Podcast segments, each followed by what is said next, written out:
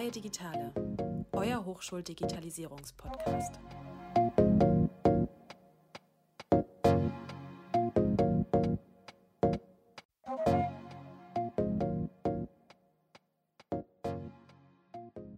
Hallo und herzlich willkommen in unserem Podcast Freie Digitale. Heute erwarten euch zwei spannende Gäste zu den Leitwerten Verantwortung und Vertrauen, die wir für euch interviewen.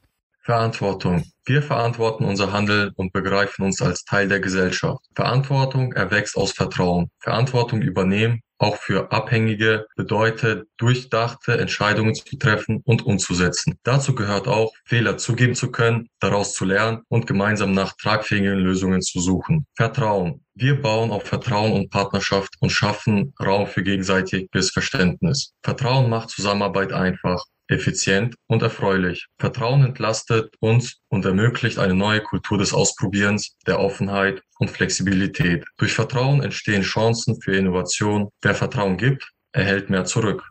Vielen Dank, Erik. Mich habt ihr bereits kennengelernt, doch für Personen, die neu dazu gestoßen sind, mein Name ist Dimi. Ich studiere im achten Semester Wirtschaftsinformatik an der HDM und für die heutige Folge werde ich euer Moderator sein. Unsere heutigen Gäste sind Frau Sova und Professorin Schwarzer. Würden Sie sich unseren Zuhörern und Zuhörerinnen bitte kurz vorstellen? Ja, mein Name ist Sibylle Sober. Von Hause aus komme ich aus der Finanzdienstleistungsindustrie und habe dort auch mein Handwerk im Projektmanagement gelernt. Relativ schnell habe ich in der Finanzindustrie festgestellt, dass mir Arbeiten im Projektmanagement die meiste Freude macht. Und jetzt bin ich natürlich nicht mehr in der Finanzbranche, aber ich muss sagen, die Hochschulwelt ist nicht minder interessant und vielfältig, sodass ich mich freue, hier in diesem neuen Tätigkeitsbereich zu sein und man lernt gefühlt jeden Tag etwas Neues. Mein Name ist Bettina Schwarzer. Ich bin ähm, seit jetzt mehr als 19 Jahren an der HDM und ich habe eine Professur für betriebliche Informationssysteme im Studiengang Online Medienmanagement und gleichzeitig bin ich auch für die Campus IT zuständig. Die leite oder koordiniere ich gemeinsam mit unserer Vizekanzlerin Frau Trötschel und innerhalb der Campus IT bin ich für die beiden Teams Educational IT und für die Core IT zuständig. Vielen Dank, dass Sie sich vorgestellt haben. Damit unsere Zuhörer und Zuhörerinnen besser verstehen können, wieso genau Sie so interessant für speziell diese Folge sind, würde ich vorab nochmals den Sachverhalt durchleuchten. Professorin im Online-Medienmanagement und Leiterin der Campus IT ist die Frau Schwarzer. In dieser Stelle existieren auch viele Schnittstellen mit der Einführung des SAP Student Lifecycle Management System SERMA for Us. Und darüber hinaus ist die Frau Sova als SERMA for Us Projektleiterin natürlich die beste Ansprechperson für alle Themen des Projekts Projektes. Später im Interview wird sie außerdem auf den aktuellen Semaphores Stand eingehen. Also lasst euch das besser nicht entgehen. Und damit kommen wir auch schon zur ersten Frage des Podcasts. Professorin Schwarzer, könnten Sie uns kurz erläutern, welche Aufgaben Sie als Campus-IT-Leiterin äh, haben? Die Campus IT hat vier Teams und ähm, insgesamt ist sie eigentlich für alle zentralen IT-Dienste zuständig. Das eine Team, die Core IT, beschäftigt sich mit dem ganzen Thema Infrastruktur, Server, Netzwerke, E-Mail, also alles, was so zentrale Systeme sind. Die Educational IT beschäftigt sich mit allem, was man für die Lehre braucht, also zum Beispiel Moodle, Ilias, Panopto, die ganzen Systeme, die alle Studierenden kennen aus den Lehrveranstaltungen. Dann haben wir ein Team, das beschäftigt sich mit dem Thema E-Services. Das sind zum Beispiel die Webseite und das SOAP-System, das wir nutzen. Und dann haben wir noch ein Team digitale Verwaltung. Da geht es um alle Systeme, die wir benötigen, um unsere internen Prozesse, insbesondere auch den Student Lifecycle zum Beispiel abzudecken. Also ich als Student hatte auch schon Kontakt natürlich mit Moodle. Das SOP-System sagt mir jetzt leider nichts. Könnten Sie vielleicht ein bisschen mehr darüber erzählen? SOAP ist die Plattform, auf der wir unsere Webseite betreiben. Wenn Sie sich bei der HDM bewerben und dann Ihre Dokumente hochladen, das machen Sie bei uns in SOAP und die Webseite ist basiert auf SOAP. Wir haben interne Prozesse, die jetzt eher für die Mitarbeitenden sind, die über SOAP laufen. Das heißt, wir haben sehr, sehr viele Dinge, also die wir auf dieser Plattform einfach nutzen, um unsere Prozesse zu unterstützen. Glauben Sie, dass Serma for Us den Bewerbungsprozess für Studierende erleichtern würde in diesem Zusammenhang? Das hoffe ich sehr stark, ja. Also ich hoffe, dass wir ein einheitliches System haben. Ich glaube, dass es für die Studierenden einfacher wird, weil sie halt über ihr ganzes Studium dann nur noch ein System haben, mit dem sie arbeiten. Für die uns intern wird es sicherlich auch viel einfacher, weil wir nicht mehr verschiedene Systeme haben, sondern auch ein System nutzen können, in dem die Daten hochgeladen werden hoffentlich und dann auch weiterverarbeitet werden können. Und ich denke, dass wir da durchaus sehr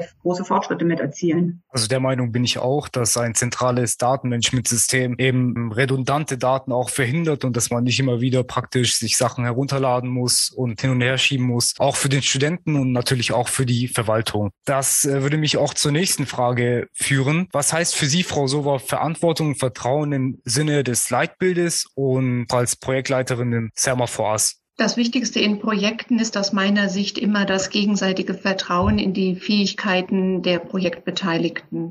Wenn man Vertrauen als Ausdruck einer intakten Beziehung betrachtet, bildet sich dieses ja gerade in diesen Zeiten heraus, wo man Projekte miteinander erarbeitet, managt, bespricht und neue Prozesse herauskristallisiert.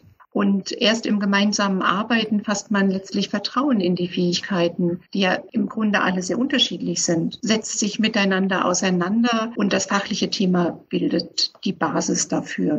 Ich glaube, das ist eine wichtige Grundvoraussetzung, um eben in einer Gemeinschaft auch zu Ergebnissen zu kommen, die letztendlich von allen Beteiligten mitgetragen werden. Wenn man auf das Thema Verantwortung schaut, dann heißt das für mich ganz klar, Verantwortung übernehmen heißt nicht beobachten und schauen, was die anderen machen und dann schaue ich mal, was ich mache, sondern für mich heißt Verantwortung übernehmen ganz klar, dass ich meinen Teil der Verantwortung proaktiv annehme. Aber dazu muss ich ihn natürlich auch kennen und wenn es unklare Verantwortungen gibt, mich auch nicht scheuen, das anzusprechen und eben eine Klärung herbeizuführen. Sie sagten, dass fachliche Fähigkeiten die Grundlage bilden. Meine Frage wäre, Vertrauen entgegenzubringen bedeutet ja auch immer praktisch, dass man Erwartungen an eine Person hat. Und diese Erwartungen können ja auch enttäuscht werden oder nicht erfüllt werden. Wie hängt das zusammen mit der Kultur der Offenheit, des Ausprobierens und der Flexibilität in dem Leitwert zusammen? Naja, also wenn ich natürlich jetzt in Bezug auf das Projekt Selma for Us schaue und wir haben ja gerade das Thema Bewerbungsmanagement angesprochen, dann weiß ich natürlich jetzt im Laufe der gemeinsamen Zeit, wer am meisten Wissen über das Thema hat. Da sind ja ganz viele Beteiligte im Spiel. Da haben wir den DOSV, Hochschulstaat, externe Beteiligte. Wir haben Formulare, die ausgefüllt werden müssen von den Studierenden und wir haben einen Prozess im Studienbüro. Und wenn ich dann genau weiß, wem kann ich darüber sprechen, wenn ich die Fachlichkeit benötige, mit wem kann ich sprechen, wenn ich Prozesswissen benötige, dann kann ich ja auch in einem gemeinsamen Dialog neue Prozesse, neue Dinge erarbeiten, die dann auch für alle Beteiligten gut sind. Das heißt also, für einen gemeinsamen Dialog wäre die fachliche Fähigkeit eben sehr, sehr wichtig und die Grundlage, so wie Sie es erwähnt haben. Okay. Ja, weil sonst kann ich ja nicht miteinander arbeiten. Also wenn ich jetzt mit Frau Schwarzer über das Details zum Bewerbungsmanagement spreche, ist das ganz toll, glaube ich, bringt uns auch weiter. Aber letztlich hilft es den Mitarbeitern, die es verantworten, nicht. Und die muss ich ja mit an Bord nehmen. Und da muss ich gucken, wer hat welche Fähigkeiten, welches Wissen und wie kann ich das zusammenbringen. Das würde mich auch jetzt zur nächsten Frage führen. Wie entsteht Ihrer Meinung nach Vertrauen zum Beispiel innerhalb des Teams oder der Organisation und gegenüber dem System im erfolgreichen Projektmanagement? Es gab mal so einen Spruch, ohne Moos nichts los. Ich weiß nicht, ob es den heute noch gibt, ja, aber ich übersetze den mal ganz frei ja. in ohne Kommunikation geht nichts. Und ich glaube, das ist etwas, was wir uns immer wieder vor Augen führen müssen und was man im täglichen Projektalltag auch gerne mal nicht in der Dimension macht, wie es vielleicht erforderlich ist.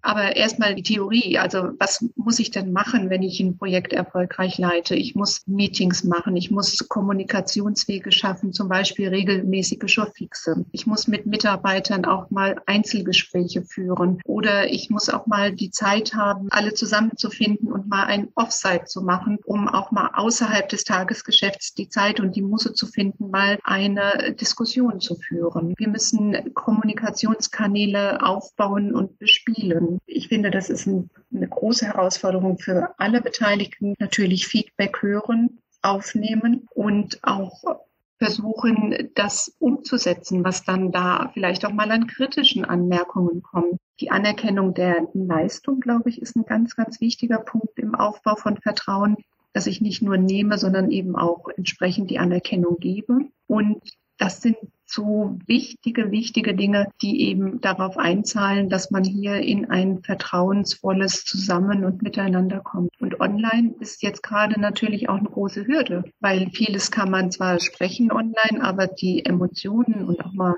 die Diskussionen, die notwendig sind, kann man halt eher schlecht führen. Also Gibt es denn bestimmte Tools, Methoden oder ähnliches, um diese Kommunikationsmaßnahmen zu fördern? Denn so wie ich das jetzt verstanden habe von Ihnen, kann man Vertrauen nicht ohne Kommunikation aufbauen, was auch relativ sinnvoll ist. Genau, ob es da irgendwelche Tools oder Methoden eben gibt, die vorab im erfolgreichen Projektmanagement auch festgelegt werden, damit man eben zu einem erfolgreichen Projekt kommt. Also Tools, um Vertrauen aufzubauen, ich glaube, das kriegt man nicht. Also man kann natürlich, und ein Tool dient ja nur als Unterstützung. Also ein Tool fördert ja nicht die Sache per se. Also zum Beispiel, wenn ich jetzt E-Mail einsetze, da muss ich ja trotzdem was Gescheites in E-Mail schreiben. Wenn ich jetzt ein Miro-Board einsetze, dann muss, müssen natürlich trotzdem die Inhalte, die ich dort präsentiere und das, wie ich vorgehe, muss ja passen zu dem, was auch der Zweck ist. Wenn das stimmig ist am Ende des Tages, also dann kann ich sagen, ja, es gibt vielleicht die eine oder andere Methodik, die das fördert.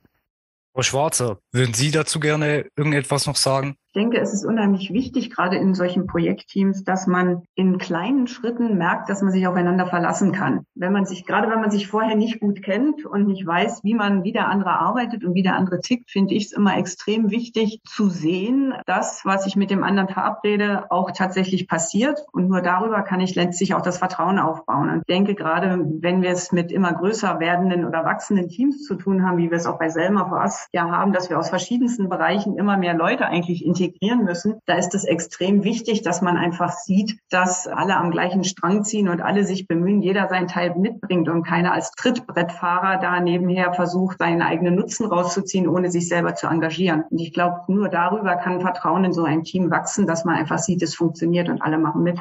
Da gebe ich Ihnen recht. Im achten Semester habe ich auch schon einige Projektarbeiten hinter mir und ich kann nur bestätigen, wenn die Kommunikation fehlt, dann führt das auch meistens zum Scheitern des Projektes. Ich hätte da die nächste Frage bereits parat für Sie. Die würde auch an Sie gehen, äh, Frau Schwarzer. Das Leitbild der HDM existiert seit über einem Jahr. Haben Sie den Eindruck, dass sich dieses Leitbild insbesondere in Bezug auf unser Thema heute Vertrauen und Verantwortung an der HDM nochmal anders etabliert hat? Ich würde nicht sagen, es hat sich sich anders etabliert. Das Problem ist, wenn ich so ein Leitbild entwickle, und es gab ja einen sehr langwierigen Prozess, in dem unheimlich viele verschiedene Statusgruppen der HDM involviert waren, um überhaupt zu diesen Leitbilden, zu diesen Leitwerten zu kommen. Und da hat man ja versucht, alle abzuholen, alle unterschiedlichen Gruppen, was sehr, sehr wichtig ist. Aber das, nur weil man jetzt diese Leitwerte definiert hat in dieser großen Arbeitsgruppe, heißt das ja nicht, dass diese Leitwerte auch überall in der Hochschule schon verankert sind. Und um diese Werte zu verankern, zunächst einmal bedarf es eigentlich schon schon intensiverer Maßnahmen, das Bewusstsein überhaupt für diese Werte zu schaffen und dass das die Werte sind, die wir uns gegeben haben als Organisation. Da liegt noch einiges an Arbeit vor uns, weil das ist kein Prozess, der von heute auf morgen funktioniert, sondern das muss nach und nach passieren, weil viele waren nicht involviert in dem Prozess dieser Leitwertentwicklung. Und dass man da alle dann an der Hochschule abholt, das ist gar nicht so einfach, weil wir sind immerhin ja 150 Professoren und fast 350 Mitarbeiter. Und bis das jeder sozusagen verinnerlicht hat, vergeht ganz, ganz viel Zeit. Und insofern würde ich nicht sagen, es hat sich verändert oder die Werte haben sich verändert. Die Werte sind dabei, sich langsam durchzusetzen, hoffentlich. Und da wird sicherlich noch einiges an Arbeit auch vor uns liegen, bis alle diese Werte auch ja mittragen und verinnerlichen. Ich würde da gerne auch Vergleich zu einem Unternehmen ziehen, denn in einem Unternehmen setzt man sich auch kurzfristige, mittelfristige und langfristige Ziele und die Leitwerte der HDM würde ich speziell als langfristig mal einschätzen und somit ist es auch nicht verwunderlich, dass sie innerhalb von einem Jahr nicht wirklich etabliert sind, sondern langsam, langsam am Kommen sind. Ich persönlich als Student habe auch noch nie von den Leitwerten der HDM gehört. Erst das Projekt Sermo for Us hat mich praktisch darüber informiert. Ich würde gerne zur nächsten Frage übergehen. Die ist an die Frau Sova gerichtet. Wenn bei dem Leitwert Vertrauen von der Kultur des Ausprobierens, der Offenheit und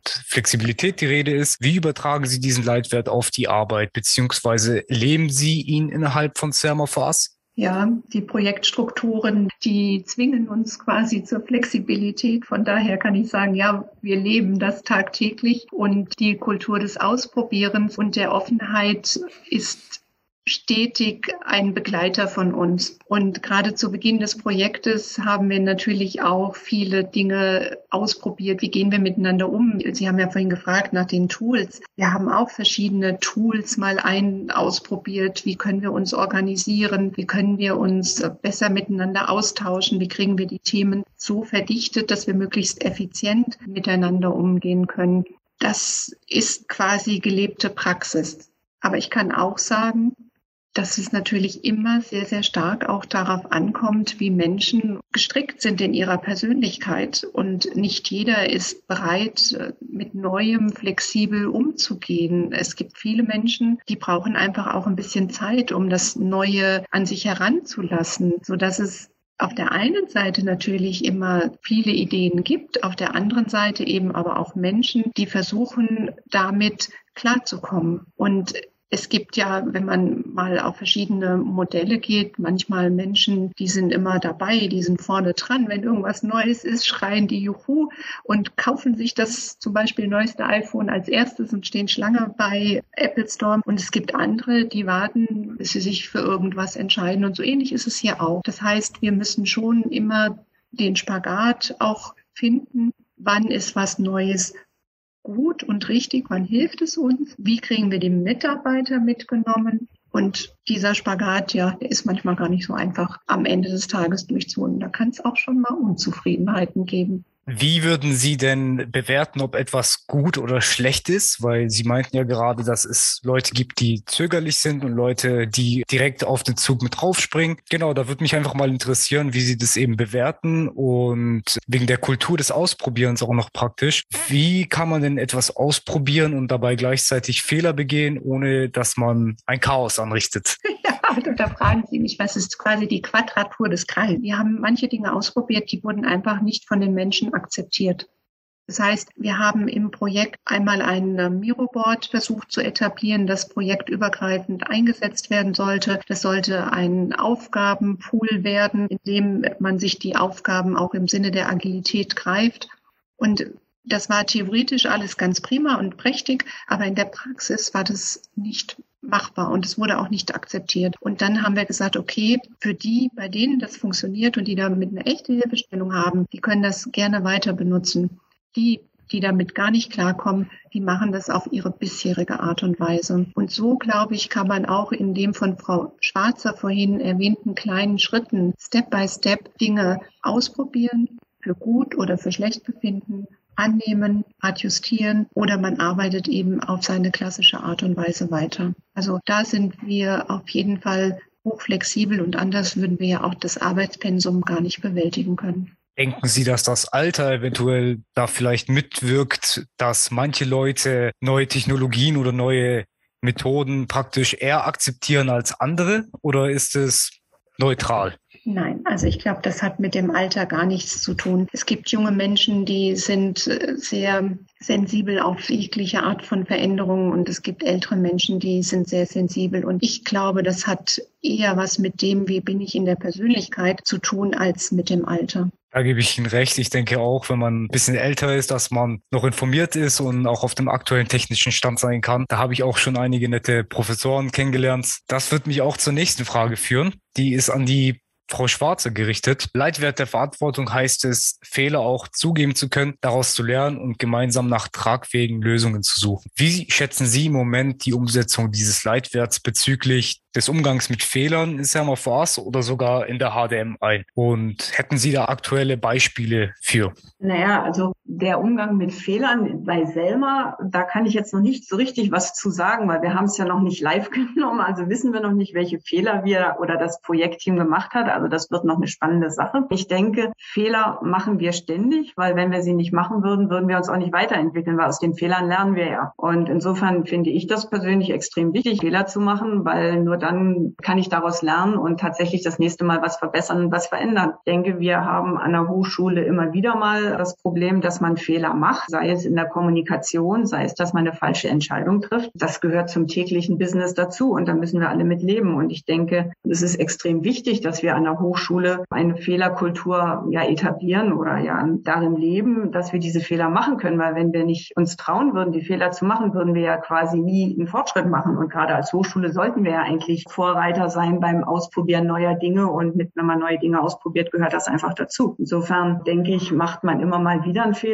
aber jetzt ein konkretes Beispiel, also aus der IT oder so, hätte ich jetzt nicht, wo ich sagen könnte, das ist jetzt gerade Fehler, der mir einfällt, aus dem wir jetzt lernen. Obwohl, doch, da fällt mir gerade ein Beispiel ein. Wir haben gerade das Problem, dass die alten Adobe-Lizenzen nicht mehr funktionieren oder teilweise nicht funktionieren. Und wir hatten eigentlich gedacht, oder die Core-IT hatte gedacht, sie haben eine Lösung und haben die auch getestet. Aber was sie übersehen haben, ist, dass es halt ganz viele andere Installationsvarianten an der Hochschule gibt, weil sie haben halt die getestet, die sie selber betreuen. Aber in den Fakultäten sieht es halt anders aus. Und dann hat es plötzlich nicht mehr funktioniert. Und ich denke, daraus haben wir gelernt, dass wenn wir so eine Software einführen, irgendwo flächendeckend an der Hochschule, dass wir in Zukunft nicht nur die Settings die von der Core-IT verantwortet werden, testen müssen, sondern im Prinzip wirklich gucken müssen, was ist denn draußen in den Fakultäten im Einsatz und mit welchen Installationen wird dort gearbeitet, um einfach diesen Fehler zu vermeiden. Also um das nächste Mal sozusagen von Anfang an das ganze Thema einfach anders aufzusetzen. Und das ist für mich so ein ganz klassisches Beispiel. Da lernt man aus dem Fehler, den man einmal gemacht hat. Und das zweite Mal passiert es hoffentlich nicht nochmal. Und dadurch haben wir uns schon wieder enorm verbessert für das nächste Mal. Also insofern, ich finde das jetzt nicht schlimm, wenn sowas passiert. Das nächste Mal sind wir klüger. Mich würde dazu jetzt interessieren, wenn sich praktisch die Fehler häufen, wie gehen Sie denn dann damit um? Ja, wenn sich die Fehler häufen, dann haben wir irgendeinen Fehler im System. Dann müssen wir mal darüber nachdenken, ob wir die richtigen Leute mit der richtigen Qualifikation haben, ob wir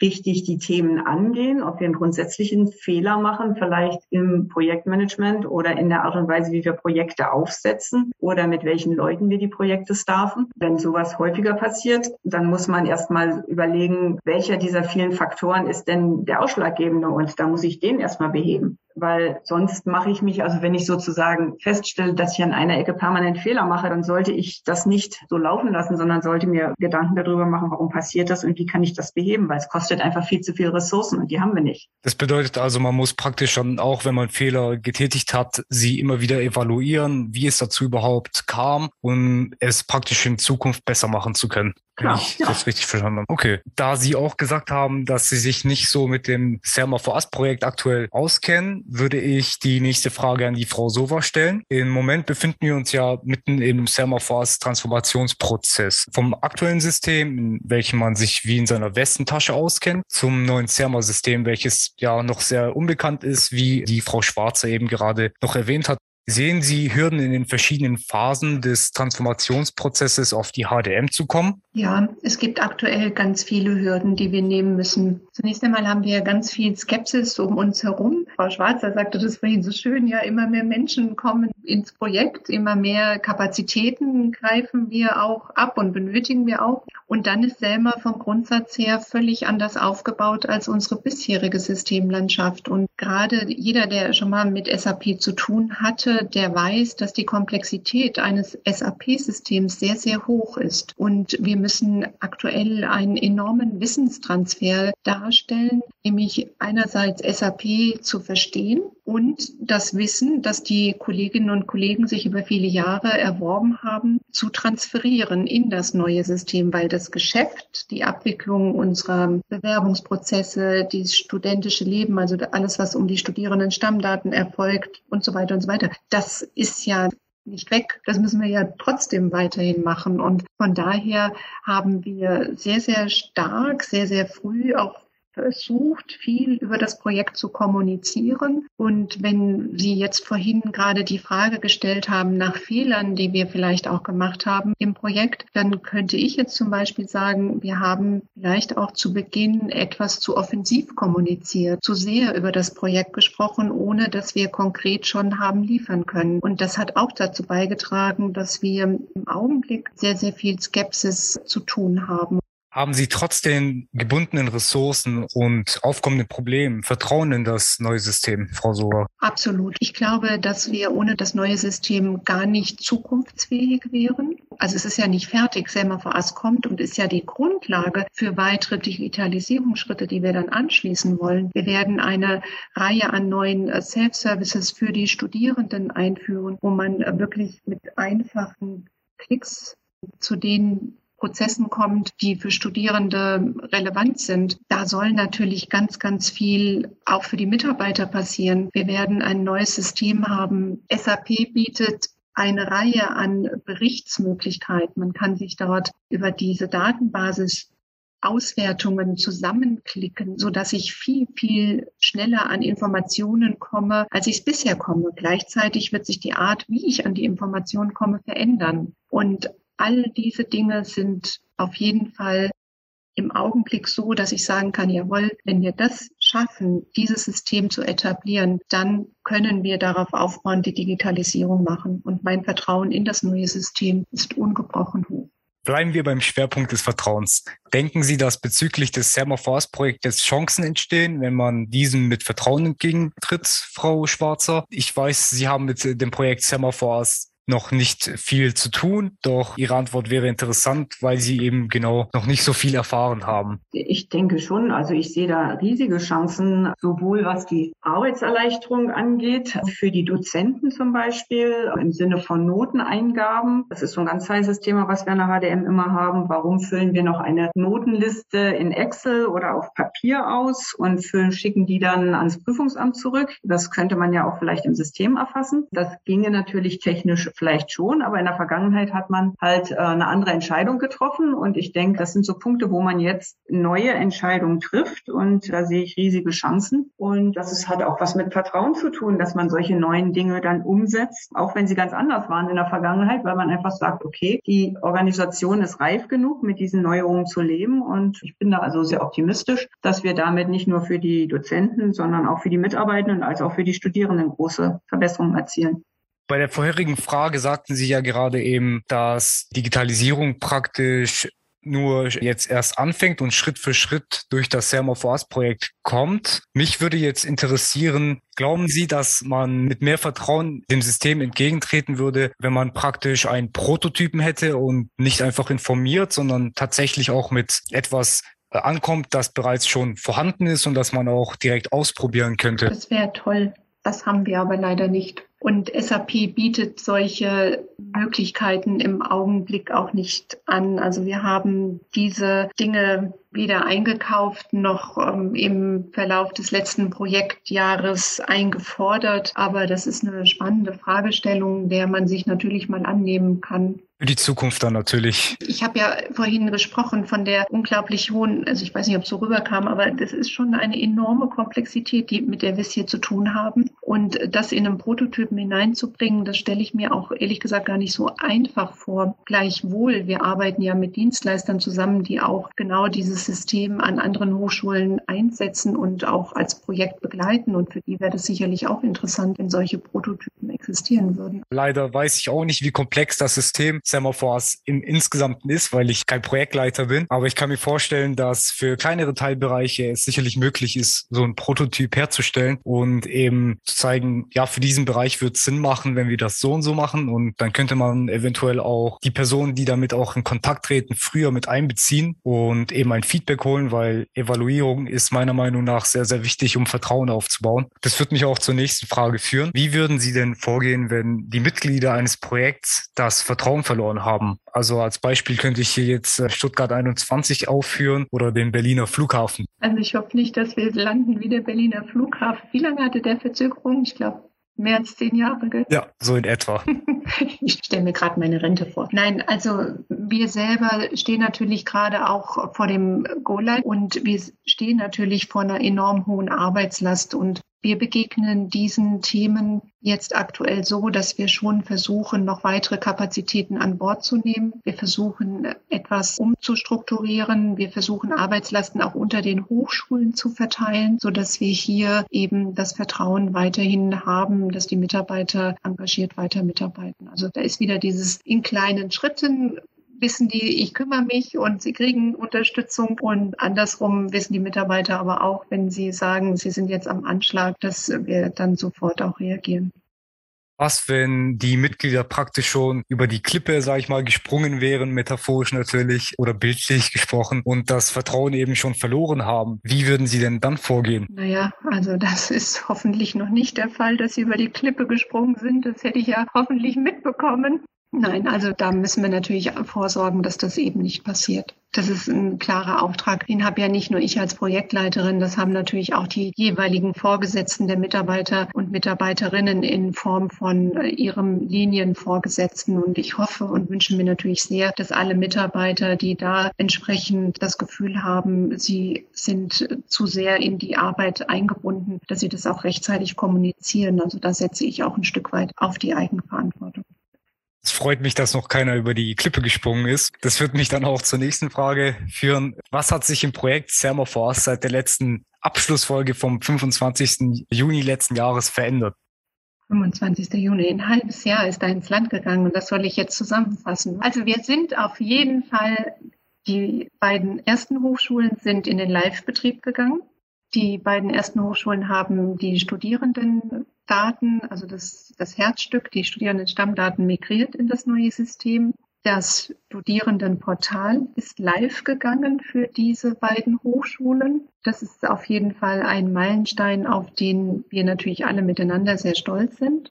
Es sind viele, viele, viele Stunden an Wissenstransfers erfolgt, gerade in Vorbereitung auf die nächsten Migrationen, die stattfinden, sei es das Bewerbermanagement, Prüfungsmanagement, Lehrveranstaltungsmanagement. Auch da wieder dieser Blick nochmal auf die Komplexität, die ist auch wenn jede Hochschule im Prinzip das Gleiche macht, sie machen es doch alle anders. Da haben wir ganz intensiv miteinander um Prozesse gerungen und um gegenseitiges Verständnis in der SAP-Welt in Selma. Und da hat sich enorm was getan. Das kann man schon so sagen. Und wir selber stehen ja jetzt auch als Hochschule der Medien in den Vorbereitungen für unseren ersten Go Live. Der wird aller Voraussicht nach Anfang Mai sein. Dann gehen wir mit den Studierenden Stammdaten und mit dem ersten Teil des Studierendenportals live und sind natürlich auch jetzt in den gesamten Vorbereitung, weil das bedeutet natürlich auch Systemtests, passen die Schulungshandbücher, sind alle Systeme auch so konfiguriert, dass sie für uns als Hochschule, als HDM passen. Das alles hat sich getan und tut sich gerade. Als Student freut mich das zu hören, dass ich im Mai dann praktisch schon die neue Seite noch zu Gesicht bekomme vor Beendigung meines Bachelors. Wir suchen noch Family and Friends Mitarbeiterinnen aus dem Kreis der Studierenden. Sie sind herzlich eingeladen. Die Einladung nehme ich liebend gern an. Leider kommen wir nun auch zum Ende der heutigen Folge. An dieser Stelle nochmals möchte ich mich bei unseren Gästen Frau Sova und Professorin Schwarzer für ihre Zeit und das Interview bedanken. Sie können sich jetzt auch noch gern bedanken und etwas an die Zuhörer und Zuhörerinnen sagen. Ja, ich danke Ihnen für die Zeit. Ich fand das sehr spannend und ich denke, das ist ein Thema, das wird uns nicht nur die nächsten paar Monate, sondern auch noch einige Zeit darüber hinaus beschäftigen. Und insofern finde ich das auch immer schön, wenn da neue Podcast-Folgen zukommen, weil es doch einfach auch eine Art der Kommunikation ist, über dieses Projekt zu informieren. Ja, ich sage auch Dankeschön. Vor allen Dingen, dass Sie sich in dieser Folge, also in dieser Session mit dem Thema der Leitwerte so intensiv auseinandergesetzt haben. Ich fand, das war großartig und bin natürlich auch froh, mal wieder aktuell hier in dieser Runde zu sein und über die Projekterfolge auch sprechen zu können. Von daher danke. Vielen Dank noch an unsere Zuhörerinnen und Zuhörer für das erneute Reinhören. Ciao und bis dann bei den Freien Digitalen. Freie Digitale, euer Hochschuldigitalisierungspodcast.